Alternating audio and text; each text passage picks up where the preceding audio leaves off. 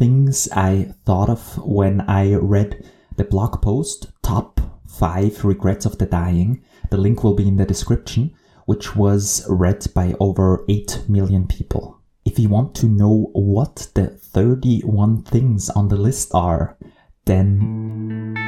Welcome to the Neurohackingly Podcast, where we explore strategies and practical self help tools to live a mindful, productive, and more fulfilling life.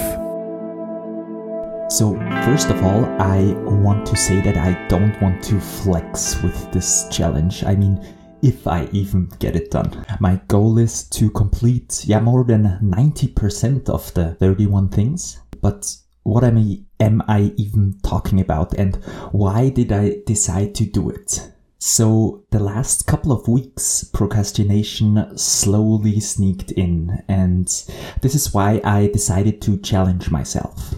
So from tomorrow on, so today is Sunday, so probably I will re- release it on Wednesday. So then on Thursday, the 22nd of um, September, for the next 31 days, I will do one thing, one challenge each day.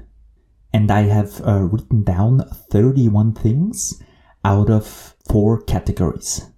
So the first one is things that are on my vision board, which I created this year and didn't do until now. The second category is some tasks I have been postponing for weeks now. The third one are 30 day challenges I chunked down to one day challenges because I would otherwise be overwhelmed by them. And the fourth one is things I thought of when I read the blog post Top 5 Regrets of the Dying. The link will be in the description, which was read by over 8 million people. The Regrets of the Dying was written by a nurse who has counseled the dying in their last days and revealed the most common regrets we have at the end of our lives. So common themes surfaced again and again, which are I wish I'd had the courage to live life true to myself, not the life others expect of me. The second is I wish I hadn't worked so hard. The third is I wish I'd had the courage to express my feelings. The fourth one is I wish I had stayed in touch with my friends.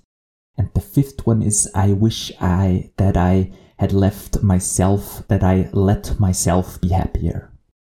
And these are the things I also thought about when creating my list of the 31 things I want to do in the next 31 days. So talking about the 30 day challenges, I jumped down to, I jumped them down to one day challenges.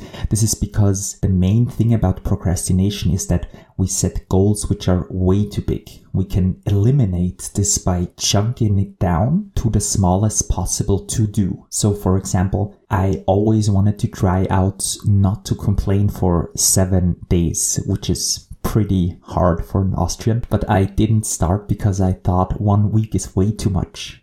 And in the 31 day challenge, I will just try it out for one day and see how it works out. And the other day, I maybe try out to not eat any sugar for one day or so. And yeah, you, you get the point. So if you want to know what the 31 things on the list are, then be sure to listen to the bonus episode.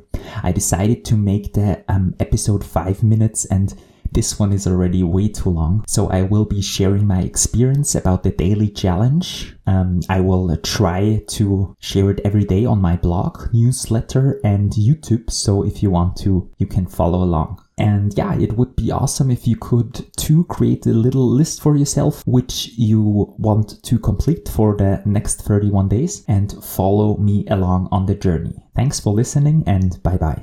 Thank you for listening to the Neurohackingly podcast. Be sure to subscribe to the podcast as to not miss any episodes in the future. If you want to receive a weekly newsletter where we share practical strategies and tools on how to maximize your time, energy, and attention, accelerate learning, and build peak performance, be sure to visit the website at neurohackingly.com slash newsletter. You can find the link down in the description.